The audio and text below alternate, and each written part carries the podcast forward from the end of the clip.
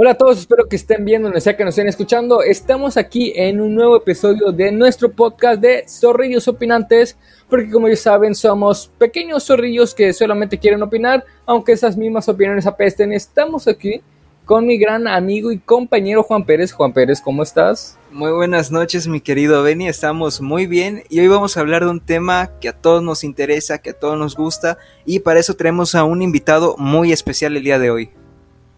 Eh, eh, claro que sí, estamos aquí con una persona que sabe muy, mucho al respecto del tema que vamos a hablar, que es acerca del doblaje. Si alguien está pues muy familiarizado con ver películas, series, series animadas, este, películas animadas, etcétera, sabrán que hay una industria, un mundillo que se encarga de hacer doblajes, por ejemplo, si vienen de películas si vienen de, otros países, por lo regular, pues que son películas provenientes de, de habla inglesa, pues vienen aquí para mayor comodidad del público que si se le hace un doblaje, ¿no? Pero también hay intérpretes. Hay más allá, ¿no? Debe, sí debe haber un, es un mundillo pues bastante interesante y por eso está aquí nuestro compañero, nuestro eh, colaborador de hoy, que ya tiene un, tiene un canal que habla específicamente de este tema Estamos aquí con Medina de Voces que dan vida. ¿Cómo estás, carnal? Hola, mucho gusto, gracias por invitarme. Eh, muy bien, gracias. Eh, pues como ya dijeron aquí los, los zorrillos opinantes, venimos a hablar del doblaje, de este bello arte que es el doblaje de voz. Así es, y pues creo que sería principal eh, que se, se, empiece, pues, como dirían así, pues, no vulgarmente, o sea, así todo fiero, o sea, vamos a empezar desde el inicio, que es pues cómo empezó y nos vamos a especificar aquí en, un, en algo que pues más familiar que es el doblaje en Latinoamérica, ¿no? Así que Medina, ¿nos puedes explicar bien eh, pues acerca de tu conocimiento cómo empezó este eh, doblaje en Latinoamérica? ¿Qué es el doblaje? Ah, bueno, pues ah, tienes razón, ¿qué es el doblaje? Perdón. Ya después explicas loco. Bueno, bueno, a ver, ¿qué es el doblaje? No me regañes. Pues bueno, podemos definir el doblaje como la post, post, post, postproducción de una, de una producción, eh, por así decirlo.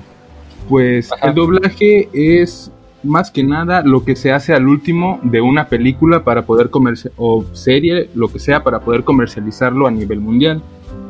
Que es traducir adaptar y grabar a los diversos idiomas las producciones que se vienen. Ponerles, ponerles los diálogos en el idioma que se habla en el país en el que se va a transmitir para que pueda ser, eh, para que pueda llegar a todo público. Bien, bueno, al menos en el caso de este, del español, que es un idioma que se habla en muchos países, al menos en Latinoamérica, pues sí, este, sí varía un poco, ¿no? Creo que toman, eh, por ejemplo, a México, ¿no? Y las grabaciones que se hacen acá son las mismas que se usan en, este, en otros países como Perú, Argentina o incluso de Argentina mandan estas producciones a México y así, ¿no? Eh, sí, el, el doblaje en toda este, Hispanoamérica es prácticamente el mismo. Si se dobla en un país, se transmite en todos los países de habla hispana en América. Por ejemplo, el doblaje mexicano de muchas series se transmite en todo América Latina. Y este, pero este no es el caso siempre, ya que pero este no es el caso siempre, ya que eh, por lo general, bueno, no por lo general, han habido casos en los que se hace un doblaje específico para un país Puedo poner, por ejemplo, eh, la, de la película de Dragon Ball Super Broly, que se hizo el doblaje con las voces que todos conocemos, Mario Castañeda como Goku, René García Vegeta, etc. Pero en Argentina les dio por hacer un doblaje específico para ese país, así que con otros actores hicieron un doblaje específico para Argentina. Oye, sí es cierto. Este, también creo que en el caso de Los Increíbles pasó lo mismo, que en México se hizo una el doblaje que se iba a distribuir por toda América Latina y aparte se hizo un doblaje especialmente para Argentina con, digamos, estos argentinismos o estos modismos que se usan allá. Exacto, eh, se, se, hizo un, un redoblaje de Los Increíbles en Argentina para que pudiera ser del disfrute de las personas que hablan pues como se habla allá, con esos modismos del país. bueno, y hasta hace, bueno, creo que hasta el año 2000 se dejaba, por ejemplo, en, caricaturas como Los Simpsons, que se usaran también mexicanismos. Por ejemplo, yo recuerdo que a veces se mencionaba, hay un episodio donde Homero Simpson, o en este caso Humberto Vélez, menciona a Juan Gabriel con el Noa Noa. Y hay una escena donde la canta y creo que lo baila pero luego, ajá, luego no sé qué pasó, ya que ya se dejó de hacer eso, o sea, ya no permiten que los actores, digamos, tengan esta libertad que antes tenían. Mira, esto de los mexicanismos es algo muy interesante porque a diferencia de lo que muchos creen, no se ha dejado de hacer. En una que otra producción aún lo hemos visto. Por ejemplo, en Hora de Aventura, la caricatura, se utilizaban muchos mexicanismos, sobre todo con el personaje de Jake, el perro. Eh, el actor José Arenas utilizaba muchos mexicanismos a la hora de, grabar al personaje. Bueno, estos, por lo que me decía un amigo, es que los, las cosas, las palabras que él utilizaba o las frases eran del eran unas que usaba el Chavo del 8, es decir, que todas las personas se basaba en cosas que decía el Chavo del 8 y el Chavo del 8 pues fue un producto que llegó pues hasta China. Así que, llegó a menos a América Latina que llegó íntegro prácticamente. Sí, no se dobló en ningún otro país de Hispanoamérica. Ajá. Porque pues era español. Eso. Pero por ejemplo, hay una un anime que se llama Connie-chan que está lleno, de, oh. lleno de mexicanismos, a más no poder, mexicanismos en todos lados. Pero es extrañamente el país en el que menos tuvo este, fama, por así decirlo, fue México. Fue muy acogido en países de Sudamérica, aún con esos mexicanismos. Uy, sí, güey, es que también como que a veces sí te da como que un choque ver este el tipo de animación y ver que usa mexicanismo es como, oh, bueno, al menos siento yo eso, güey. Y creo que no, igual varía, por, me imagino que igual varía dependiendo por la casa productora que hace el doblaje, porque igual, o también dependiendo eh, la temática que tienen, por ejemplo, si es una, una casa productora que está, pues, que va a hacer la traducción o la adaptación de alguna película que es muy seria, pues tiene que ser lo más serio posible, o así lo más gris o más parecido al, al idioma original. Y por ejemplo, igual creo que cuando les dan libertades la, la, producción original de la película para hacer una adaptación más fiel y que pues sea un poco más amena para los oyentes de ese país, pues igual se dan esas libertades que por ejemplo con, con este con Hora Aventura o por ejemplo con, con, Los Simpsons y por ejemplo ahí con Hora Aventura con Jake el perro, pues te llegabas a relacionar porque tenía cada eso, eh, incluso el carisma que decía con, con, sus voces, o sea, tú lograbas interpretar lo que él quería decirte con solamente escuchar cómo hablaba. ¿Sabes con qué otro caso? Con el de los chicos del barrio, con Miguelón, cuando usaba estas referencias de Luis Miguel o ah, de Maná, sí, era una joya. Y sí, te, o sea, te sentías identificado porque era como, no, papá, es que ya te dije que Mariposa Traicionera no es rock. güey, es una joya.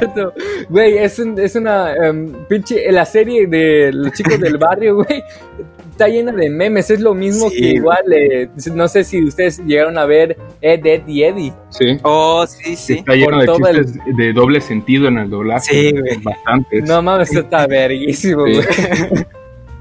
Joyitas, pues, Mira, retomando lo de los chicos del barrio, ahí sí se usaron muchísimos este, mexicanismos en el doblaje. Por ejemplo, hasta en los nombres que se les cambiaron, pues. Eh, número uno en inglés es Nike One, me parece. Y cómo lo pasaron a, a, español, Miguelón. Miguelón, una joya. O número dos, eh, en inglés no se llama Guillermo González Jr. Obvio. ¿Cómo se llama en inglés, lo sabes? No, no tengo idea. pero es que sí, güey, cuando lo escuches ya de grande y escuches, dices, güey, en su vida alguien de Cartoon Network hubiera puesto este cabrón, Miguelón, así González Jr., güey. Sí, Y es que esos son esos los toques sutiles que hacen como que te sintieras identificado con los personajes y con la caricatura como tal, güey. Sí, y aquí viene eso que se relaciona mucho con lo que decía eh, decían hace rato, de que tiene mucho que ver con las casas productoras y no solo con eso, depende de las casas productoras, el estudio de doblaje, el director de doblaje o incluso el mismo actor. Porque hay veces que de la nada salen los mexicanismos y el director de doblaje dice, ah, sí, déjalo, queda. Este, mm, pero si no lo permiten, si dice un mexicanismo, va a decir, no, grábalo como esté en el guion, tal cual, porque es una producción seria. No puede llevar estas cosas. Sí, entiendo. algo así creo que igual, bueno, yo no conozco mucho acerca de los, o sea, logro distinguir sus voces y dije, ah, pues e, este que hace la voz de este personaje, pues eh, lo hizo en otra película, ¿no? Pero creo que es, es más resaltante, al menos creo que es lo que yo creo, que resalta más la voz del, del actor de doblaje cuando es ah, algo relacionado con la animación, ¿no? De una serie animada o una película animada porque pues no sabría decir, tal vez porque llega más a la juventud y ellos están, se adaptan mejor al doblaje que pues yo he escuchado voces en algunas películas en live action normales y pues digo, ah, pues esta, esta voz creo que no la he escuchado en alguna otra película animada, ¿no? O sea, no sé si, si sabes, si, si tú crees eso mismo o crees que haya algo más al respecto.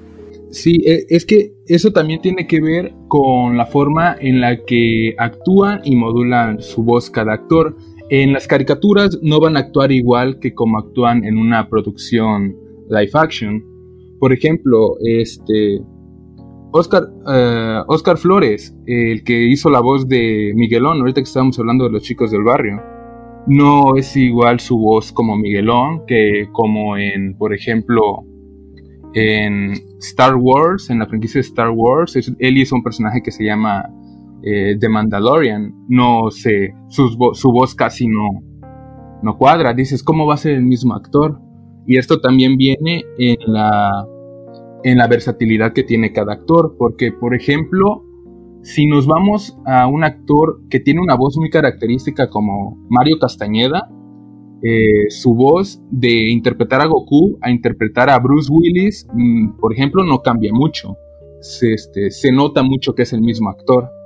Eh, es bastante característico igual, incluso cuando no sé si, si es normal o, tal vez las casas productoras, me imagino que igual se dejan influir por los, por los fanáticos. Por ejemplo, cuando ya llevan, si es una película que llevan una saga continua, o si es una serie y van a renovar para otra temporada, generalmente igual buscan que sea, por ejemplo, el, mismo actor que, que hizo el doblaje de tal personaje, ¿no?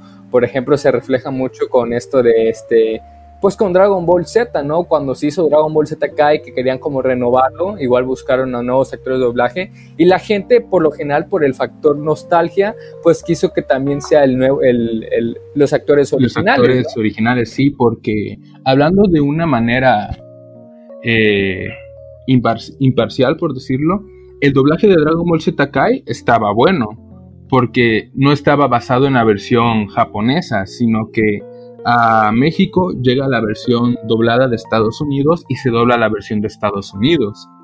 Entonces, a mi parecer estuvo muy acertado, por ejemplo, el cast, que fue muy criticado en Dragon Ball Z Kai, porque las voces se parecen más al inglés. Las voces tienen su timbre más parecido en la versión de Dragon Ball Z Kai de los primeros capítulos, porque luego volvieron al elenco original. Eh, sí se parece mucho más al producto del cual se dobla directamente, que sería en el inglés. Mm, sí, sí, sí, sí. Que aparte de esto tendría su punto malo, ¿no? Por ejemplo, que no se da cabida a los nuevos actores de doblaje. Es decir, si de por sí ya el, digamos, el sector este de los actores de doblaje ya es muy reducido, eh, pues con esto creo que se reduce aún más, ¿no? El campo laboral. Sí, y aparte, este, retomando eso de que no le dan, no le dan oportunidad a nuevas, eh, nuevos actores, este, muchos que están ahí mismo en doblaje dicen que el doblaje es una mafia, porque en muchas ocasiones el doblaje se maneja en grupos o incluso en familias. Eh, porque, por ejemplo, em, puedo mencionar una que se me venga a la mente, mm, Mario Castañeda y sus hijos. O sea, ellos empezaron en el doblaje desde niño no desde niños, sino desde jóvenes y pudieron llegar a donde están ahora prácticamente por la influencia de su papá. No les estoy este, restando méritos porque son grandes actores Arturo Castañeda y Carla Castañeda, pero sí tienen una serie, sí tienen un, un este, su papá sí les dio un gran impulso para que empezaran en este mundo. O ya, ya. O también está también el otro, el factor del bait, ¿no? De este, de agarrar a personajes famosos para que esa película, digamos, pegue un poco más, como en el caso de los, las tortugas ninjas o Sonic. Los Star Talents, ¿no? Ajá, sí. Sí, los Star Talents, este, es por lo general un truco publicitario que se utiliza para... De marketing. De marketing para llamar un poco la atención en el público. Ajá. Sí, eh, sí, sí, es un caso que se viene tomando desde tiempo atrás y prácticamente porque antes no, antes se tomaban actores de cine o de televisión para hacer doblaje, no actores o locutores, ¿no? Locutores también. Mira, aquí podemos entrar un poco en lo que es historia del doblaje, ya que em, cuando se empezaron a hacer los primeros doblajes, por ejemplo, en México se buscaron actores de radioteatro o radionovelas para hacer doblaje, ya que eran los que estaban más calificados según las casas productoras para, para actuar la voz, manejaban mejor la voz que un actor de televisión. Mm, ya, ya entiendo. Creo que igual por eso este, llega, por ejemplo, sí, creo que igual la facilidad, o me imagino, o es lo que yo creo, la facilidad de hacer una película animada, es que igual cuando se hace una película de live action, también está el, el, pedo de que deben de coincidir, ¿no? El sonido que hagas del doblaje con, el la forma en la que mueven los labios, sí, exacto, sí. Y por ejemplo, a mí me ha tocado, güey, ver películas que yo no digo que estén mal de su doblaje, solamente que me causa un poco de, de, confusión ver que están diciendo palabras que, y veo en, su, en sus labios que, o por ejemplo, el actor este, se ve que el, eh, está gritando, pero el doblaje no, no, no llega a, expresarlo como yo siento. Por ejemplo, eh, creo que igual llega a tener una complicación eso y en, en lo animado pues no tienes ese pedo de que tiene que coincidir mucho la voz. Creo que eso se ve mucho, por ejemplo, con, con, los animes, ya que eh, algunos animes, creo que pues un género no, no sé si hay un género en especial, pues no mueven, no hay variantes de, de, este en, la forma de los labios. Y por, digamos que pueden tener más libertad al hablar, ¿no? Sí, pero luego una cosa que he visto que en muchos doblajes fallan de animes eh, es, se podría decir que sí es el lip sync, pero de que el personaje empieza a mover la boca y la voz suena después. O termina de hablar ah, antes y la boca se sigue moviendo. Como en los documentales de History Channel. Sí, güey. Eh, algo así, pero no exactamente, porque en los documentales son otro tipo de doblaje, no, no, no busca, ahí no buscan que lo que está diciendo vaya con el lip sync, sino que solo ah, te traducen los diálogos. Muchas veces ni siquiera. O sea, es, literalmente nada más lo que dicen, ¿no? O sea, sí, por ejemplo, más con lo, el de... lo traducen y ponen al actor a que lo lea no... O a veces ni siquiera expresan, ¿no? O sentimientos, o sea, nada más como algo continuo, así como rayos. Sí, oh, rayos, no me esperaba eso, cosas así. No, y sabes que también siento que, al menos en mi caso, es cuando yo veo una serie o una película anime, me llama mucho la atención y creo que ya depende mucho la, la, consistencia de los, de los actores o el tipo de, de trabajo que hacen. Por ejemplo, en algunos animes que este los japoneses le ponen bastante entusiasmo, güey, al grabar. No sé si ustedes lo, se lo han visto. O sea, cuando, cuando gritan, güey, gritan y no mames, lo sientes cabrón. Hasta de repente se les da mucho el gallo y dices, a la verga, tú estás sintiendo lo que ese güey siente. Y creo que porque los, en los animes, o, no sé si en general a los japoneses les encanta gritar, güey, porque cada ratito pues están expresándose y a veces el doblaje no llega a a esa emoción, por eso algunos se quedan en a ver mejor el anime subtitulado, ¿no? Creo que igual. Mira, esto viene sobre todo con los animes que son de tipo shonen, de acción, que los personajes se la pasan gritando. Eh, los seiyus, los actores de voz en japonés, eh, ya, están ya están especializados en exagerar todas las las este las expresiones.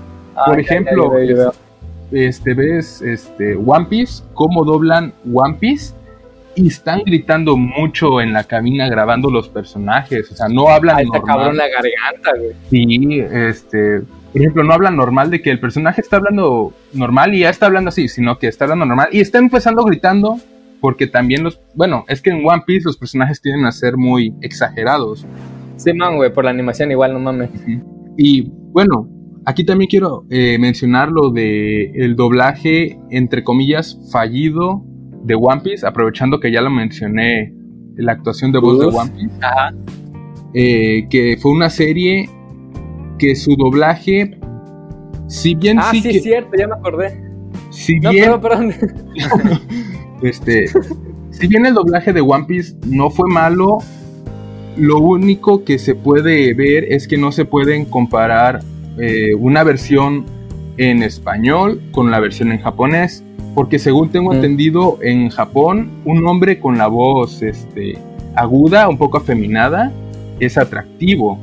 O sea, se le tiende a ver como ah, algo atractivo. Ah, por eso, por lo general, eh, los protagonistas, como son Goku, Naruto, ah, Luffy, todos ellos, los interpretan mujeres.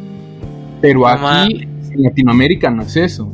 Entonces, si un personaje ves que crece o está en una edad de adolescente con una voz de mujer, no te va a cuadrar mucho.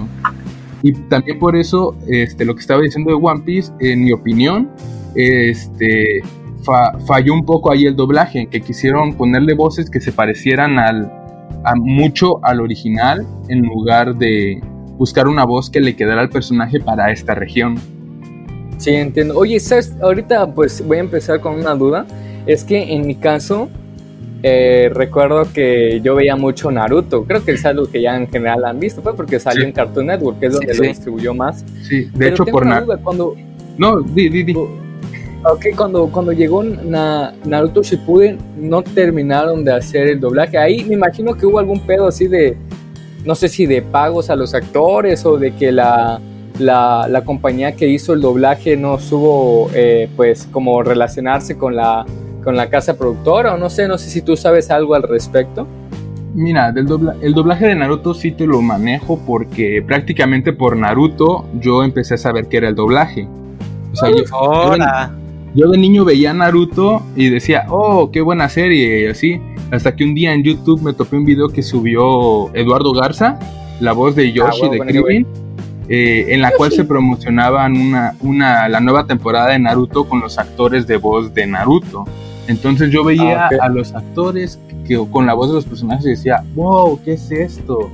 Y así fue que me fui. ¿A poco personas hacen el sonido? ¿Cómo? ¿Los monitos no hablan solos? ¿Cómo que viene de Japón, güey? Pensé que era de aquí. Pensé que Naruto era mexicano. y así fue que yo con como nueve u, ocho años empecé a buscar información de qué era el doblaje, porque ese video fue como de, oh, ¿qué es esto? sí, güey, revelador, ¿no? Fue como Colón cuando descubrió América. Pues mira, lo, tengo entendido que lo que pasó con el doblaje de Naruto Shippuden fue que terminó el contrato. Prácticamente, pues una serie que se dobla tiene un contrato con la empresa, con la casa productora. Por decir, te doy tantas temporadas y si funciona te renuevo el contrato. Si no funciona, cambio a otra o a otro estudio de doblaje. O se hace nuevo cast para los, los personajes, así. Eh, entonces.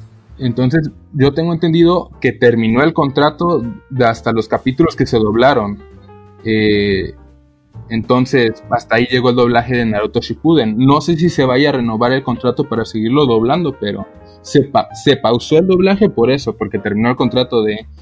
Teníamos permitido doblar de estos capítulos a estos capítulos porque eso es lo que abarca el doblaje, el contrato. Ah, jefe, hay que renovar el contrato. Nah, no les des trabajo.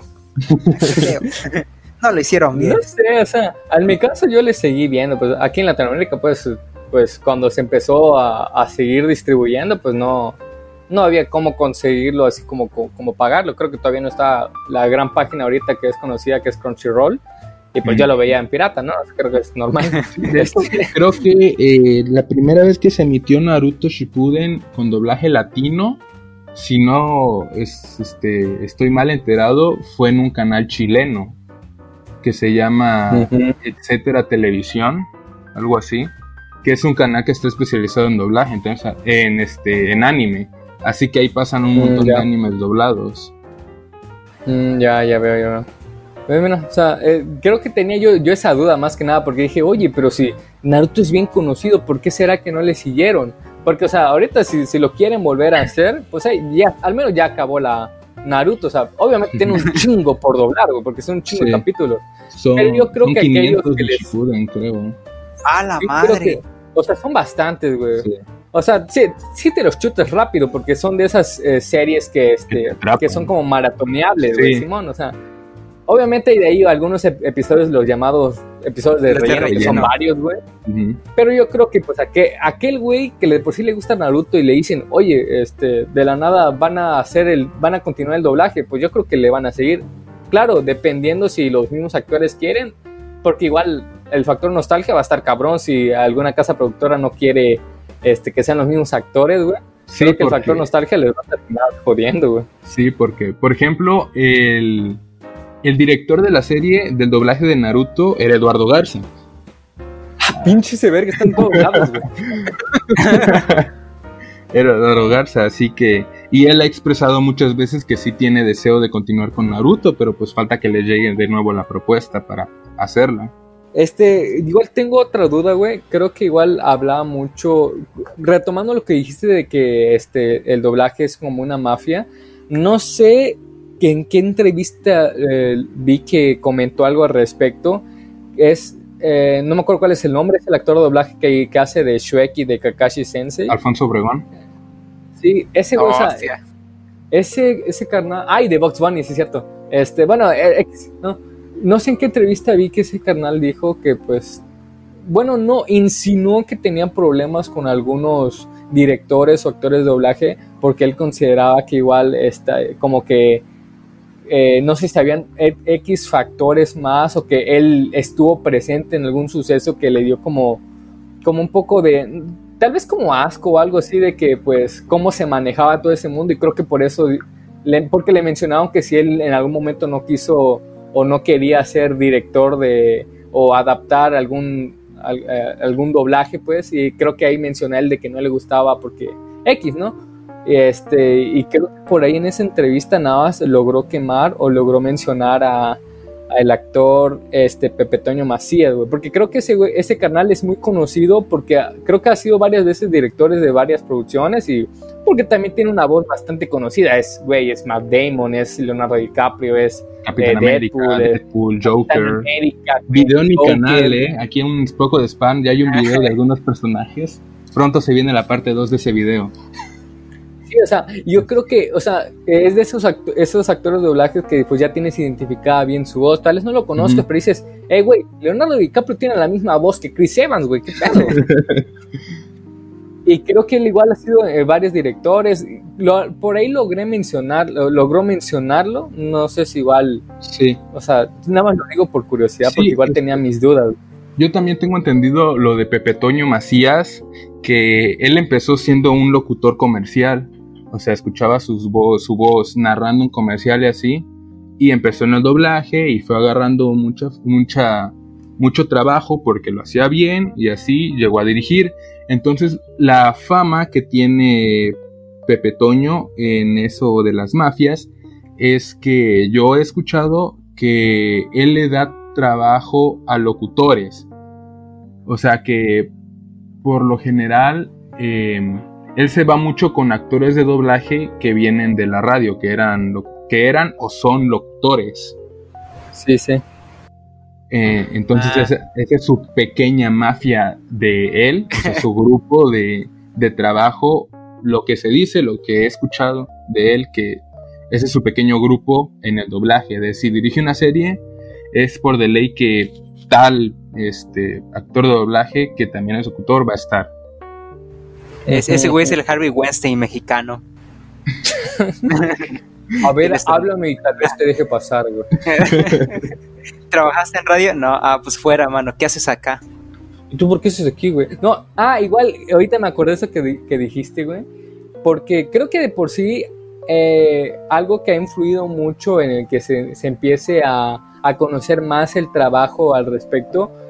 Uno también son pues eh, algunos, eh, pues el internet que empezó a, a, florecer de una manera estrepitosa, este, se empezaron a crear, pues bueno, se empezó a popularizar más el Facebook, el Twitter, diferentes plataformas y creo que al menos en mi caso que yo no conocía mucho el tema, el que YouTube fuera creciendo y que cada uno pudiera crear este, su contenido, pues igual empezó a popularizar. Yo recuerdo que el Alex Montiel en sus canales de Esto es Combo y La Lata entrevistaba a diferentes personalidades y ahí empezaron a salir pues videos de que entrevistaba a actores eh, que participaron en Dragon Ball, en, en Simpson, incluso creo que tiene un especial de 30 minutos hablando con el de Ay, se me fue el nombre de este, este de Kakashi Sensei, perdón. Alfonso Obregón. Alfonso Obregón, ¿no? O sea, con él es que yo lo empecé a conocer. Oye, mira, o sea, cuando lo mencionó el de que Kakashi Sensei era igual que este que Shrek, yo dije, no mames, ¿cómo es que no me di cuenta? Porque es, es, es, muy bonito, güey.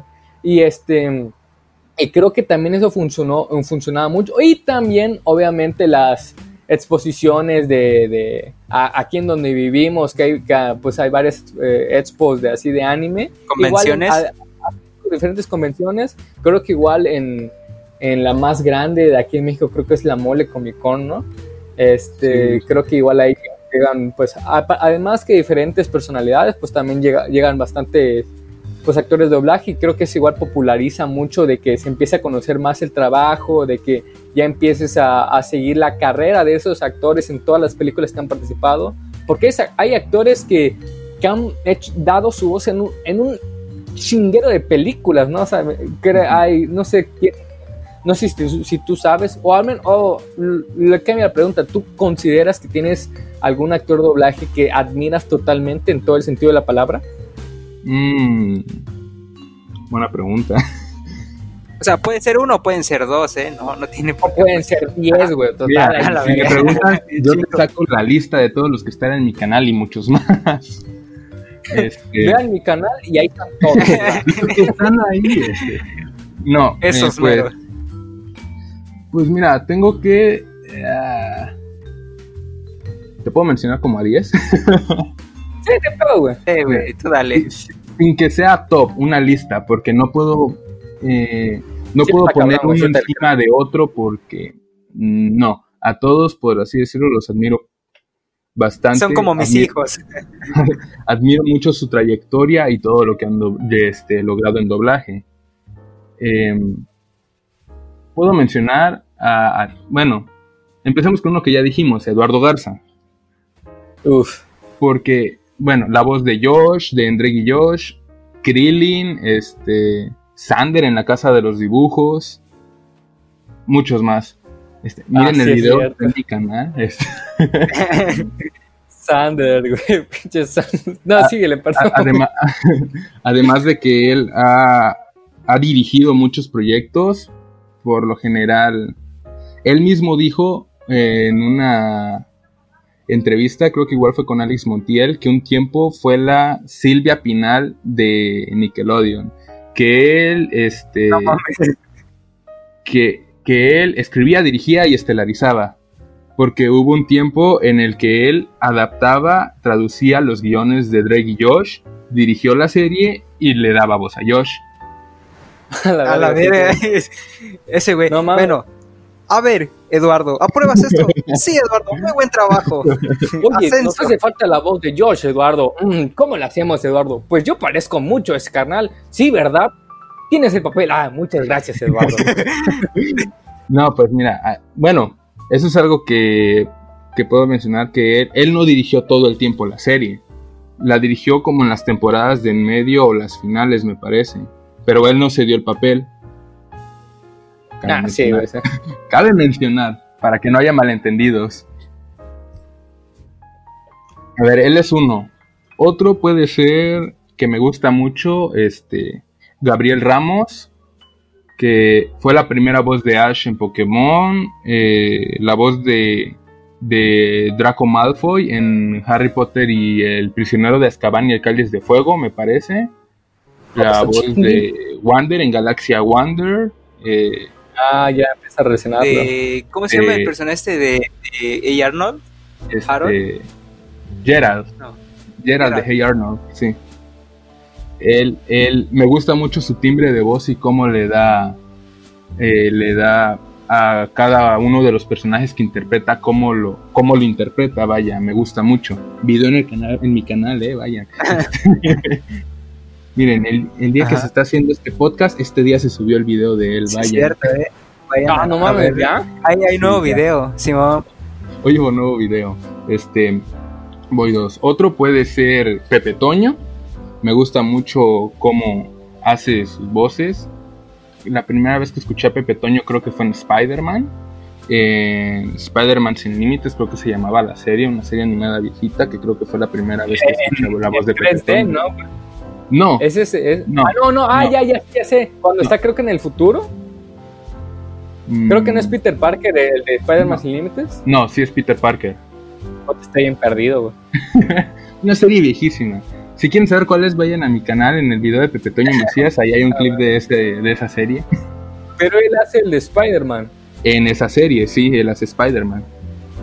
De ahí ¿cuál creo que lo volví a escuchar, que yo lo, este, que yo recuerde, porque pues quizás lo escuché muchas veces en medio. Bueno, sí lo escuché muchas veces en medio, como doble D en Ed, Eddie Eddie, el del gorrito.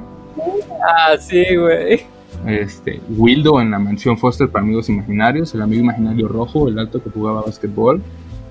Ah, no mames, mames. ya, güey. No, no sabía que era ese, güey. No mames, qué tierno. Y otra, otra que puedo mencionar que él, una actuación de él que me gustó mucho, el Joker de Heath Ledger.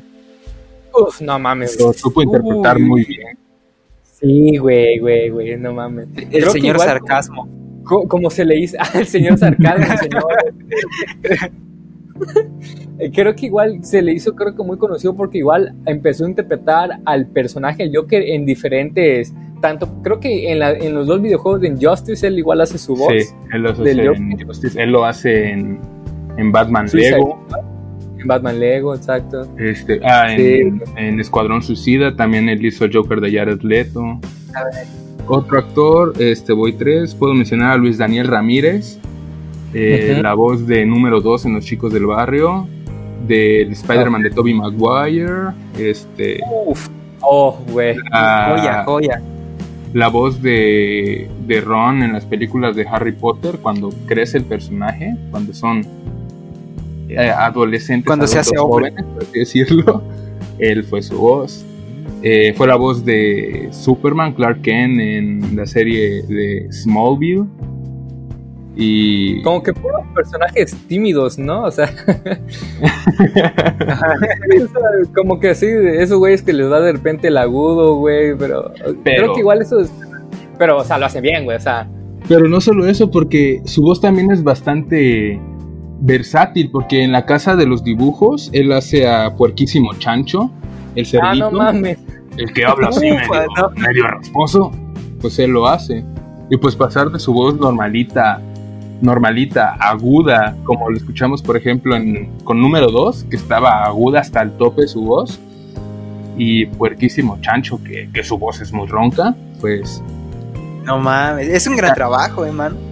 Y también, Sí, este, no. también lo hace bien en papeles serios, porque no sé si vieron Spider-Man lejos de casa con doblaje. Él hizo, Ah, a, sí, sí. él hizo a Misterio. Ah, Ah. no mames. Entonces, pues sí, me gusta mucho cómo actúa y su versatilidad de voz. Ah, cuatro. ya, ya. Cuatro, Este. Simón. A ver, otro que puedo mencionar es...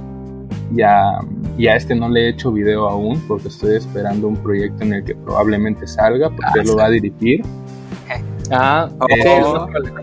Arturo, Ca- al cielo. Arturo Castañeda, el hijo de Mario Castañeda. Ese güey es peloncito, güey. Sí, actualmente sí, antes no. Sí, güey, porque eh, creo que le hace la voz de, de- no me acuerdo cómo se llama, el ayudante de, de Bills. Sí, Whis en Dragon Ball Super. Eh, también la voz de. No sé si vieron Victorious. Sí, sí, lo vi. Pero ah, sí, pues, un, men este, colocho de chinos de lentes. Robbie, creo que se llama. Ah, Él lo hace. Ya, ya. Es, Charlie García. es cierto. Este, y muchos otros. Me gusta. ¿Es, me gusta. ¿Es el que tenía un títere en la mano de casualidad? Ah, sí, él, él. Ah, vientos, ya sé quién. Me, me, gusta mucho de Arturo su voz tan, tan agudo y que actúa tan bien. Porque, por ejemplo, en una película que ahorita no recuerdo el nombre, sale este Danny Radcliffe, me parece que se llama, que hizo Harry Potter. Ajá. Eh, una película donde él es un cadáver que lo encuentra un, ah, uno que estaba náufrago en una isla. Un cadáver para sobrevivir, esa, se llama la peli. Esa, esa. En esa película, pues, él interpreta al que estaba náufrago, al que se iba a ahorcar, y me gusta mucho cómo, cómo le dio voz. Sí, yo la vi, de, ahorita me acordaste, güey, está muy buena la peli, y, el doblaje igual está bastante chido, güey. Sí es que también quién es el papá, brother. O sea, quieras que no, tienes, pues, tienes que dar lo tienes que dar lo mejor de ti porque cargas con ese peso de llevar el apellido. Y si no lo haces chido, güey, te dicen, no mames, güey, tu papá es mejor que tú, güey, te hubiera abortado y que la verga. sí, carga con eso. Ahorita que mencionamos a, Danny Radcliffe, este, también este, otro de mis, de mis actores de doblaje favorito es que es el que el actor que más veces le ha dado voz a Danny Radcliffe se las dio desde la tercera película en adelante de Harry Potter, eh, Víctor Ugarte, que también hace la voz en Naruto de Sasuke, este, en, Evangelion, un anime muy conocido, hace protagonista, ah, Shinji. Igual, este, la pulga. La pulga, hace la pulga. Uy, personajes memorables hice dos videos de él, vayan a verlo. son, tantos que, lo tiene que separar en partes. No, es que es una historia graciosa la de ese video, porque originalmente solo iba a ser uno. Pero al momento de, de descargar las partes donde salen los personajes y todo eso, no sé cómo, pero se borraron algunos clips. Y me di cuenta ya que se había subido el video, porque me lo empezaron a poner en los comentarios porque yo no me había dado cuenta que me faltaron personajes como, como la pulga, que es un personaje muy entrañable. Entonces, pues ahí, como me lo empezaron a poner en los comentarios, me di, me di cuenta y dije, ¿cómo no voy a poner a la pulga? ¿O cómo no voy a poner a...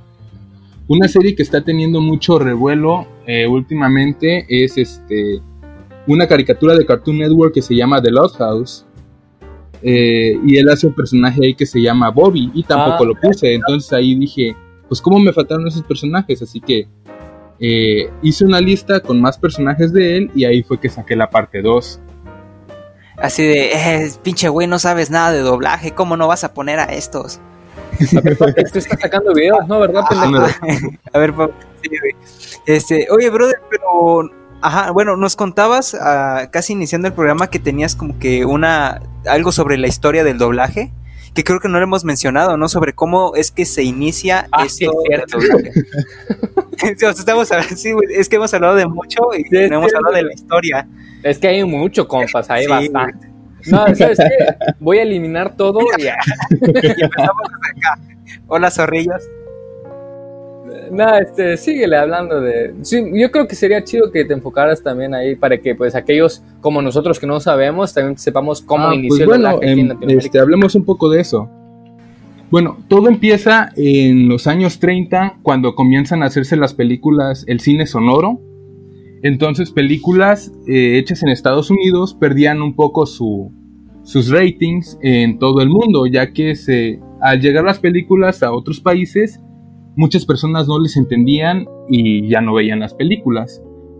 Así que las productoras tuvieron la brillante idea de rehacer las películas con gente en cada idioma, lo cual, lo cual claramente, claramente fue una pésima idea, porque era tirar dinero a hacer otra vez las películas.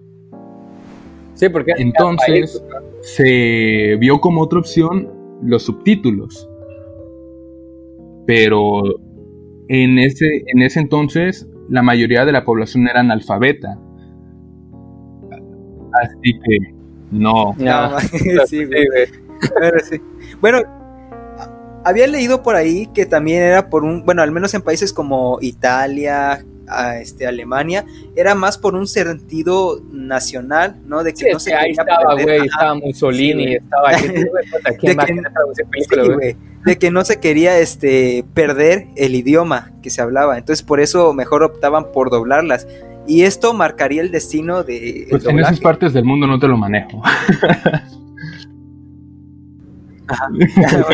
A ver, estamos hablando de Latinoamérica. Bueno, entonces... mi, sangre, aria.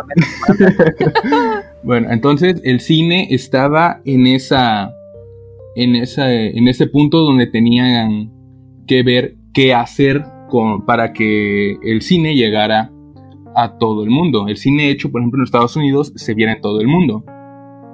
Entonces, a la par de esta situación, eh, el doblaje nace en Estados Unidos como un accidente.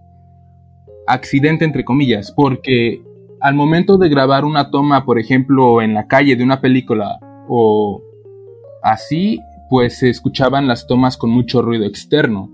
O sea, muchas veces los diálogos de los actores no se escuchaban porque el ruido externo era muy fuerte. Y en ese entonces no se podía hacer todo en un estudio. Así que optaron porque los, este, en esas situaciones lo que hacían era que el actor que estaba en esa escena se doblara a sí mismo para se doblara a sí mismo para que quedara bien la escena con un audio decente. Pero lo que pasaba es que muchas veces el mismo actor no lograba replicar la intención que hizo al momento de filmar la escena o no lograba cuadrar el lip sync. Entonces empezaron a buscar actores especializados en esto para ponerle voz a las escenas con ruido. Oh, Pero tenían que ser actores que se parecieran a la voz del actor, ¿no? Algo que ya, que ya de por sí es difícil encontrar. Este, y en base a esta idea surge la idea del doblaje en Estados Unidos. Ah, así fue como en el 44, me parece, la Metro Goldwyn Mayer eh, MGW, la, empresa esa que empieza con el leoncito rugiendo. con el león, sí, güey. En, el 44 me parece que manda gente a reclutar actores en México. General, eh, por general actores de radioteatro o radionovelas que ya estaban especializados en el manejo de la voz para llevarlos a Nueva York y que ahí se doblaran las películas para, para comercializarlas, para distribuirlas en lo que es Latinoamérica. Em, y pues así se fue desarrollando el doblaje, pero hubo un, una controversia en ese tiempo con la primera película que se dobló, que si no mal recuerdo se llamaba Luz que agoniza algo así se llamaba, igual de que era de NG, esa cosa, la del león. Ese, este. la, del león. Eh, pues se, se vio como una competencia directa al cine nacional y fue prohibida. Entonces, no, sé si solo fue en México o en los demás países de Latinoamérica, pero en México sí estuvo prohibida que se transmitiera esa película con el doblaje. Eh, y en ese mismo entonces ya se trabajaba con los dibujos animados, que esos sí se permitía que se doblaran porque no, no lo veían como competencia para el cine nacional. Ah, pobres pendejos. y fue por estos entonces que dos señores, Edmundo Santos y Carlos Ortigosa, hicieron una asociación con Disney, en la cual ellos se encargaban del doblaje de películas de Disney, siendo la primera que se dobló La Cenicienta. Eh, y entonces ahí se empezó el doblaje de Disney y fue evolucionando hasta que fue evolucionando todo el doblaje de las de los dibujos animados hasta que se aceptó el doblaje en las películas live action. Órale. Oye, eh, creo que me imagino que igual por eso, o no sé igual si ustedes piensan lo mismo, de que las películas de Disney a las animadas siempre tienen un buen doblaje, güey. O sea, como que, me imagino que igual porque una es, de, es Disney. Sí, y pues busca calidad. Están forradísimos. No, güey, están forradísimos en dinero, güey. Ya con eso. Uno, fue los, que, los primeros que aceptaron, güey. Y por ejemplo, en, en yo, hay momentos en las películas viejitas de Disney, como por ejemplo ese Cenicienta, que Peter Pan, que este, películas pues viejitas de, de Disney, que de repente digo, güey, hasta estas películas pareciera que tuvieran mejor doblajes que algo, también otras eso, películas animadas que he visto, queda con los redoblajes. Por lo general las películas de Disney no se quedan con el primer doblaje que se hizo hace años. Por ejemplo, La Cenicienta, Alicia en el País de las Maravillas, este, Blancanieves, que fueron de las primeras películas así en ser dobladas, tienen como tres redoblajes cada ah, una. A la madre. No, tienen como dos redoblajes, que es la original, de ahí se hizo un redoblaje como por el 80, y en el 2001 me parece que se hizo otro otra serie de redoblajes de Disney. El remasterizado. Por eso. Ok, tengo otra duda, güey. Ese ya es por aparte. Es que yo tengo una, la película de este de La Cenicienta en VHS, güey. Entonces, ah. tengo otra, así, no me acuerdo cuándo dejó de producirse el VHS. Fue antes del 2000, ¿no? Sí. Creo que sí. Entonces, por ejemplo, si, si tienen, por ejemplo, ese VHS sería como el doblaje de los 80, ¿no? Ah. Es, Sí, porque el doblaje original, el que se hizo pues en los años 40, eh, muy difícilmente lo vas a poder encontrar en buen estado.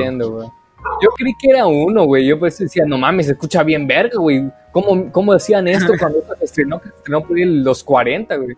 Ah, debe ser por eso. Y me imagino que también como fue avanzando, tuvo más calidad y más, más money Disney, pues empezó a, a distribuirle.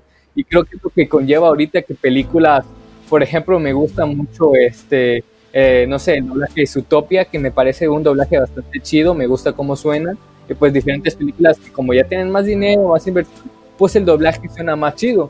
Porque incluso eh, hay películas animadas eh, que, por ejemplo, cuando se trata de música, a veces no lo no hacen el doblaje de la, de la rola, pues. En cambio, las películas, creo que por lo general, hasta, hasta, hasta los actores hacen el doblaje de este, de, la adaptación pues de la, canción que tienen, ¿no? Sí, porque por ejemplo, algo que ha pasado en muchas ocasiones es que el personaje tiene una voz, pero le cambian la voz cantada. Ah, sí, eh, eso ha pasado en muchas, muchas, muchas. Por ejemplo, ahorita se me viene a la mente, este, no sé si vieron la serie Drama, Drama Total. Sí, no me acuerdo muy bien, pero sí. Bueno, pues hubo una temporada que era que era un musical, por así decirlo, que en cada capítulo tenían que cantar mínimo dos canciones, creo. Entonces el presentador tenía una voz, pero se la cambiaban para las canciones, o otra voz que sí se notaba mucho el cambio, que no era la misma tonalidad. Y eso es algo que, por ejemplo, a Disney no le gusta. Oh, eh, cierto. Puedo, Puedo mencionar, por ejemplo, el caso de la de Aladdin, la que se estrenó recientemente. Ajá. Este, que muchos creíamos que quien le iba a dar la voz a Will Smith en el papel del genio sería Mario Filio, porque él lo había interpretado en muchas ocasiones atrás. Simón, Simón. Eh, Mario, Mario Filio, quien hace la voz de Ralph el Demoledor, o el famoso un niño flotó sobre mí y partió un, un auto con su rayo ah, A él muchos pensaban que se lo iban a dar a él, pero en el momento de la de lo de la canción él no llegó a las notas. Mm, Por lo tanto, él no se pudo quedar con el personaje y el personaje se lo terminó quedando a Arturo Mercado Jr., la voz de Mickey Mouse, la actual voz de Mickey Mouse, la voz de la voz de Woody en Toy Story etcétera. Video en mi canal, ¿eh? Todo lo que estoy aquí probablemente está en su canal, chavo, así que es más, que muchos que de tu canal vinieron a escucharte ahorita, así que ellos ya saben qué pedo, Es como, ah, entendí la referencia. ¿Cómo? ¿Quieres que lo comparta con los seguidores? ¿Cómo? No, eso no se hace. Danos seguidores. claro que sí, yo, yo, yo, yo desde su primer su primer podcast que subieron, lo compartí. Ah, bueno, güey, ya en la comunidad de ya iba a eliminar esto ahorita, güey. Qué bueno, así me gusta. Te Más amamos. amenazas, güey. ¿En qué nos quedamos, güey? Ay, qué ver. Pues o- estábamos hablando de la dirección de las canciones. Ah, sí, Ah, güey. de eh, así Disney es muy cuidadoso con eso porque pues todas sus canciones son todas sus películas son musicales Sí, güey. en todas hay hay temas que vas a recordar así que siempre buscan que el actor que va a interpretar al personaje tenga voz para interpretar también las canciones para que no haya eso de la voz del personaje no queda con la voz en la canción Sí, sí, Sí. entiendo. Se, me- se mira muy mal.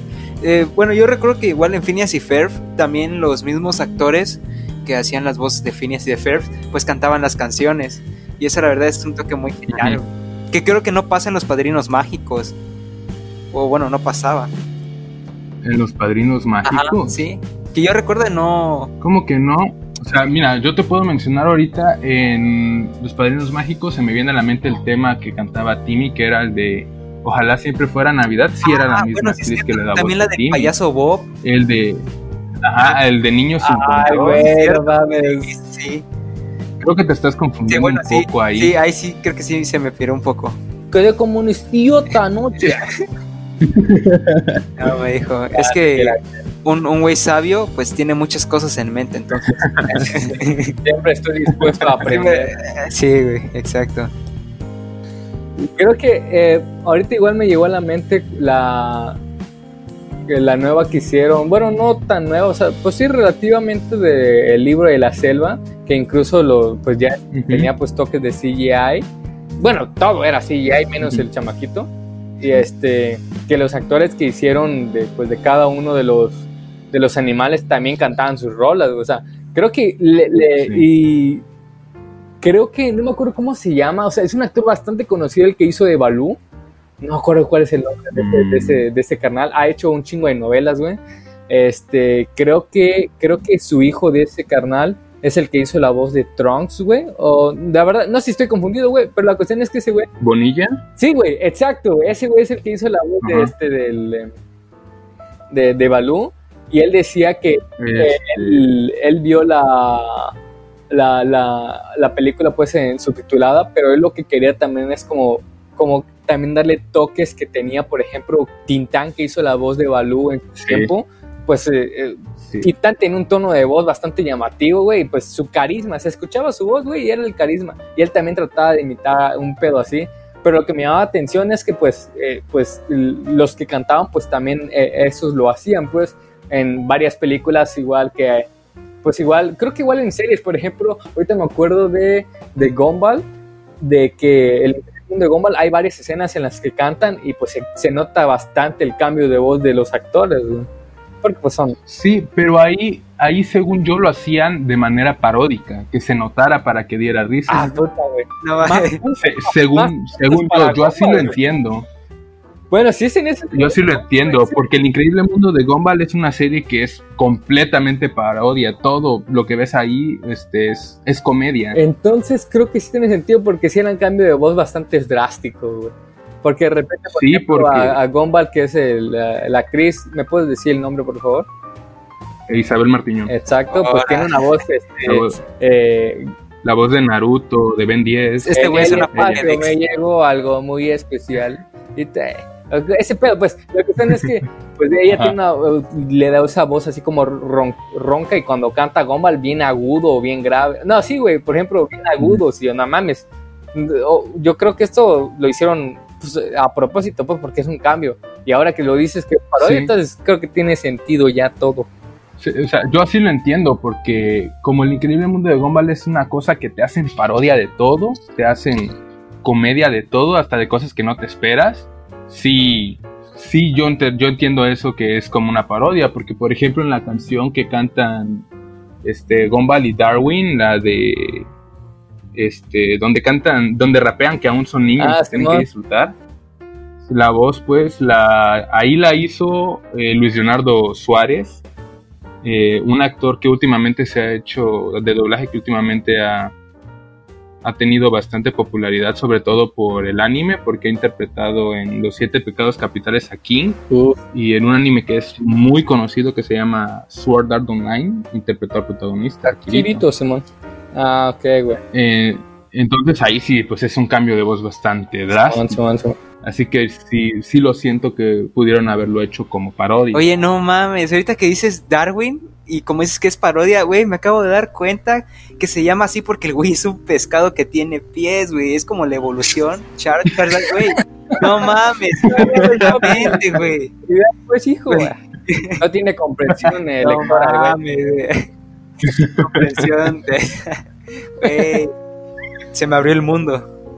No mames, ya todo tiene sentido, güey. Ya, ya, güey. Ya, de ahí en adelante ya no escuché nada ya te sacó Darwin, ya ves lo, lo con tus ojos. ¿Qué es Darwin sino un efecto de la realidad? Ah, de un constructo social. Ay, más. Bueno, pues ya para pues, ir terminando, me gustaría eh, preguntarle aquí a nuestro invitado tú que ya sabes, pues ya eres un conocedor de, pues, bueno, lo, has expresado con este episodio, que ya eres un conocedor acerca de los actores, que las cosas productoras, que este, que pues todo lo relacionado. Más que nada, yo me considero un, fanático, no, no alguien muy conocedor, porque, por ejemplo... Modesto el chavo. modesto el pendejo, güey. Te puedo... ah, ya, güey. Sí, pero mira, por ejemplo, si tú admiras a una banda, no es de extrañar que te sepas, no sé, el cumpleaños del vocalista, si eres muy fanático de una banda. Eso me pasa con el doblaje, soy extremadamente fanático del doblaje, además no poder, por eso me la paso investigando de eso. Ah, bueno, pues aquí el compañero, el fanático, tiene un, un canal bastante relacionado con el doblaje. ¿Qué podrías concluir ¿Cuál es la gran importancia que tiene el doblaje para ti y el por qué te, llama tanto la atención? Bueno, el doblaje me llama tanto la atención, principalmente por el primer acercamiento que tuve con él, que ya lo dije anteriormente, fue con lo de Naruto y sus actores de doblaje. Yo sí, cuando lo vi, sentí que se me abrió una ventana al conocimiento, por así decirlo fue como de, ¿qué es este mundo? ¿Qué? ¿Cómo que personas le dan voz a los personajes? ¿Cómo que no solo con caricaturas, que también con personas reales? ¿sí? ¿O por qué? Te pondré un ejemplo. En, en cada película de Matrix le cambian la voz a Neo. Ah, no mames. ¿Por qué pasa eso? Eh, a ver.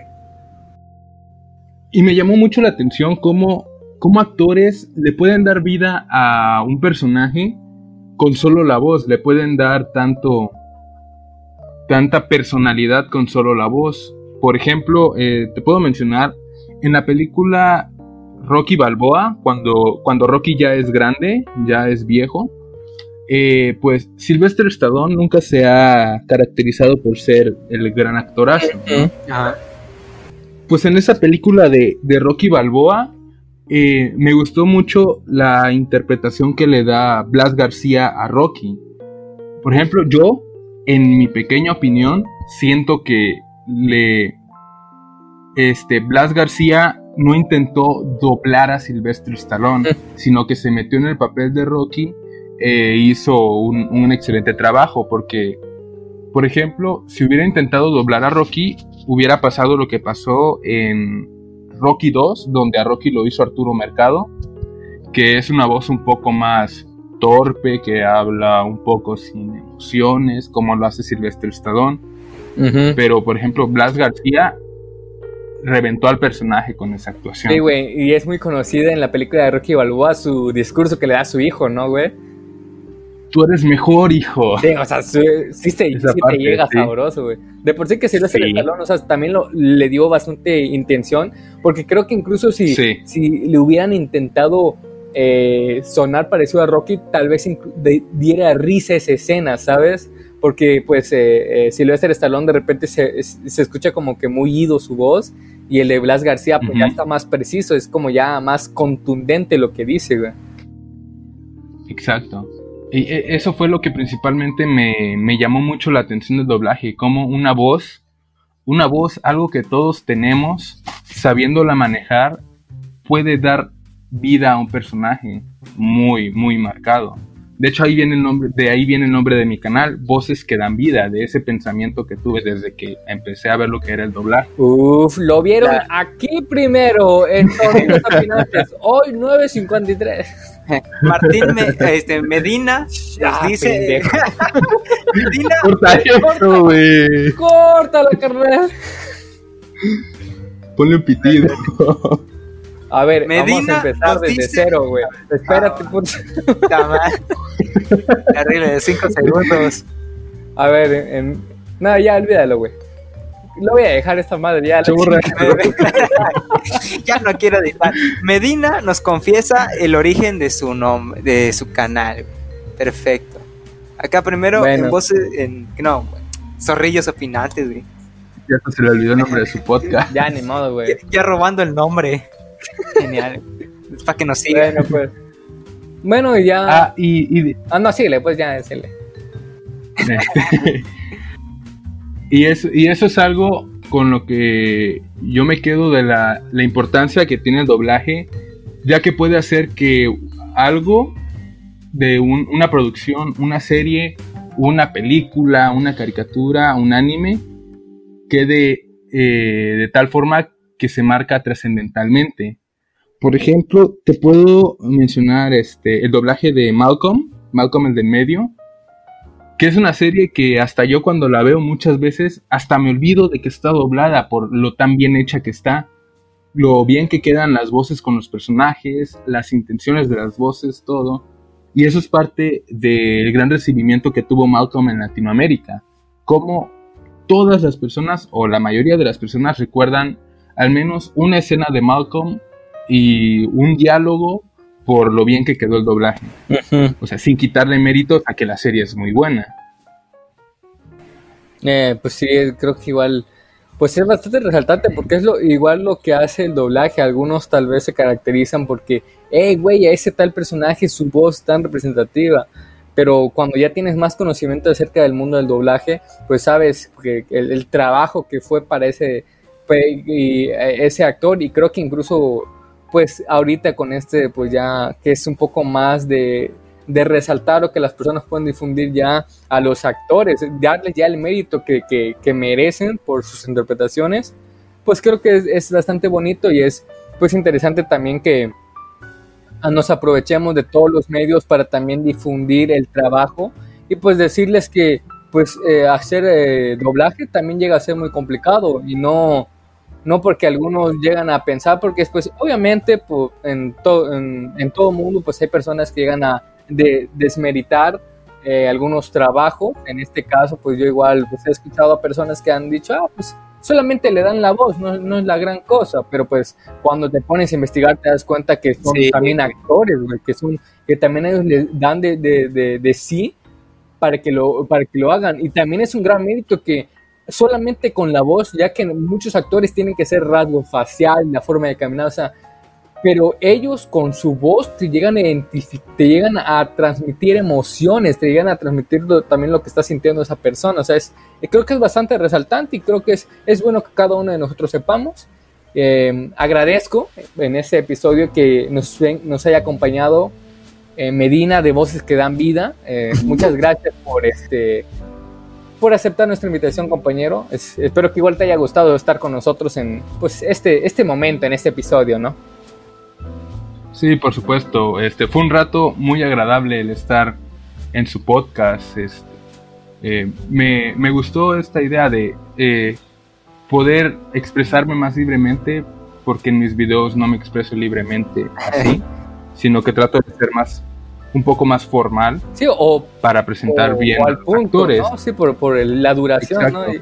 Y, en este igual, pues, exacto, es, es, algo que a mí me gusta de tu canal, que vas directamente al grano, no vas con rodeos ni nada de eso, o sea, tú vas a lo que vas, mano, eso es algo de admirar también. Sí, o sea. Es que, es que yo no, yo no quiero basar mi canal en, en la comedia, sino que busco que mis videos sean más informativos en lugar de que traten de dar más risa al público. Y creo que también es bastante Porque, carnal.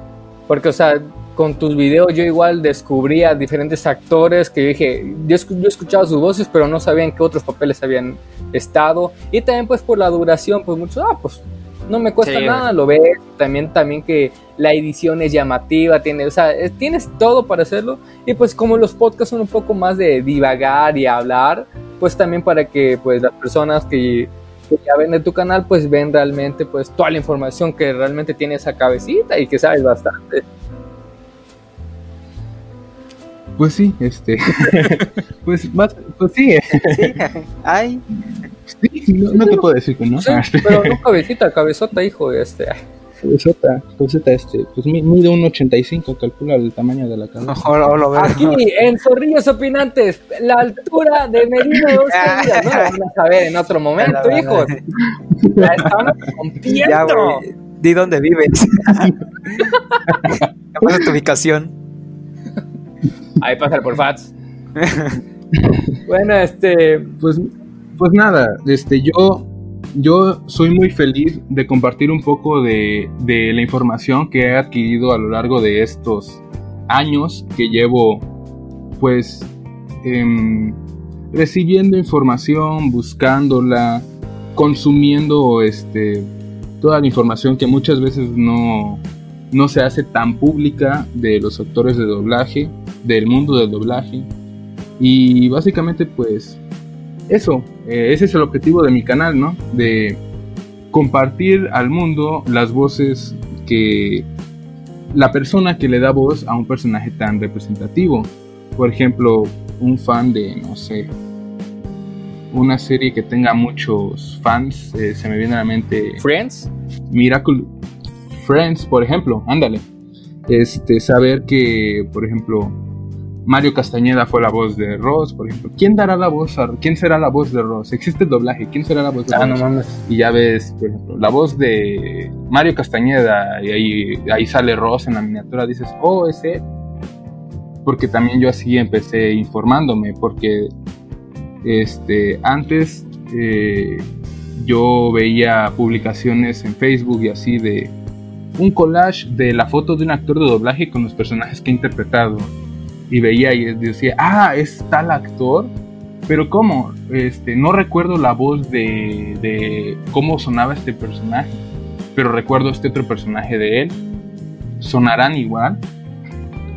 Y también en base a eso fue eh, que comencé lo del canal porque para que la gente viera la, el talento, como eh, la interpretación y que no, que no es lo mismo en todos los personajes para un actor de doblaje, no es lo mismo en todos los personajes, no le va a poner la misma intención a una caricatura que a un live action.